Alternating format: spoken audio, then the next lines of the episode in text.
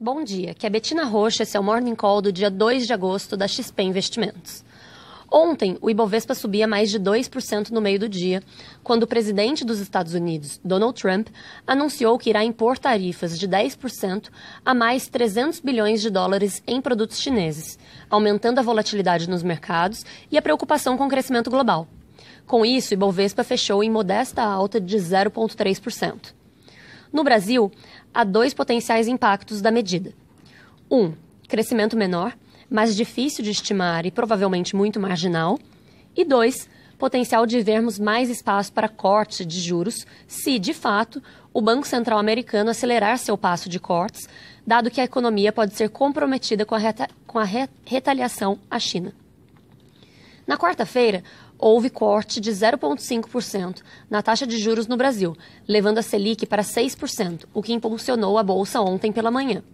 Esperamos mais dois cortes de 0,5%, levando a 5% até o fim de 2019. Em meio às tensões comerciais, futuros nos Estados Unidos operam em queda, em meio a sessões negativas na Ásia e Europa durante a noite. Trump prometeu continuar taxando a China até concordar com um acordo, com o último afirmando que as tarifas não são úteis para resolver as tensões e acrescentando que terá que tomar contramedidas.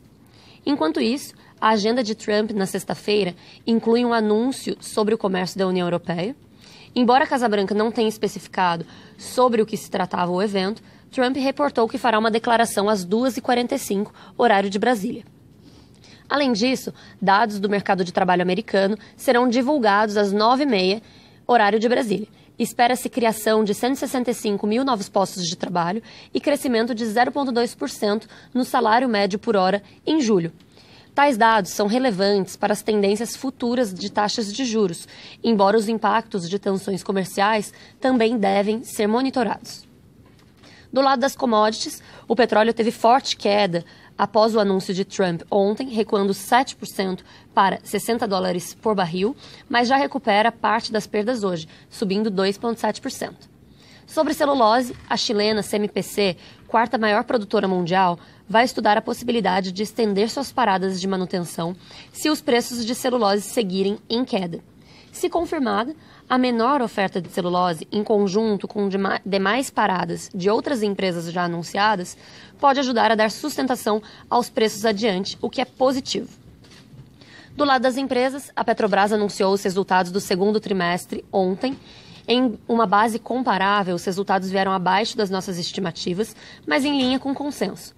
A empresa também registrou geração de caixa de 9 bilhões de reais e queda de alavancagem para duas vezes dívida líquida sobre EBITDA. Vemos a nossa tese de investimentos intacta, com a empresa demonstrando comprometimento com venda de ativos e reiteramos a recomendação de compra. A Localiza reportou bons resultados ontem, que, embora tenham vindo em linha com as nossas estimativas, ficaram levemente abaixo do consenso.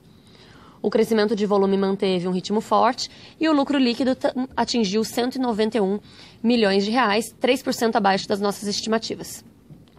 Continuamos observando sinais sequenciais de crescimento forte e saudável e mantemos nossa recomendação de compra com preço-alvo de R$ 49,50 por ação. E por fim, a Eletrobras anunciou que o presidente Jair Bolsonaro deu aval para a privatização da empresa, o que deve levar a uma reação positiva das ações. Com isso, ficamos por aqui. Bom dia a todos.